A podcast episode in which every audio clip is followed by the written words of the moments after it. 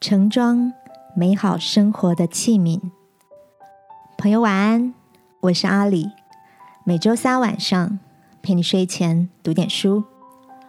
在你身边有没有一些对生活充满巧思的朋友？他们擅长以美感打造温暖的日常，不需要昂贵的花费，却能营造美好的品味。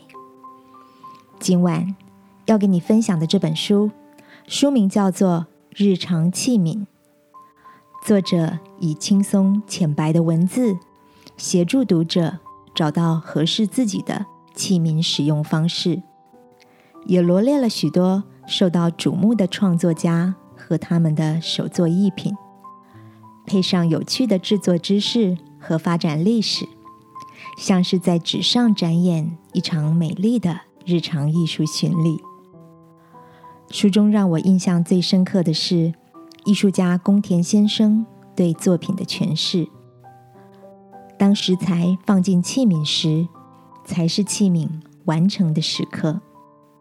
他强调，器皿的价值在于被使用，只有持续在日常中运用它，才能更深的了解它，并产生记忆与情感的连结。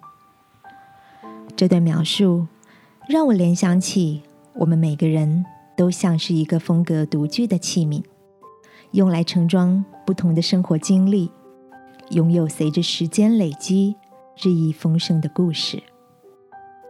亲爱的，你知道吗？我们都是蒙天赋拣选的器皿哦。圣经告诉我们，他对我们的生命有一个很美好的旨意，要将他丰盛的荣耀彰显在那蒙怜悯。早预备得荣耀的器皿上。今晚，让我陪你一起在祷告中领受他的祝福。亲爱的天父，谢谢你拣选我成为盛装丰盛的器皿。我愿意依靠你的恩典，活出独特的美好。祷告是奉耶稣基督的名，阿门。晚安，好好睡。祝福你，在日常中装满属于自己的幸福。耶稣爱你，我也爱你。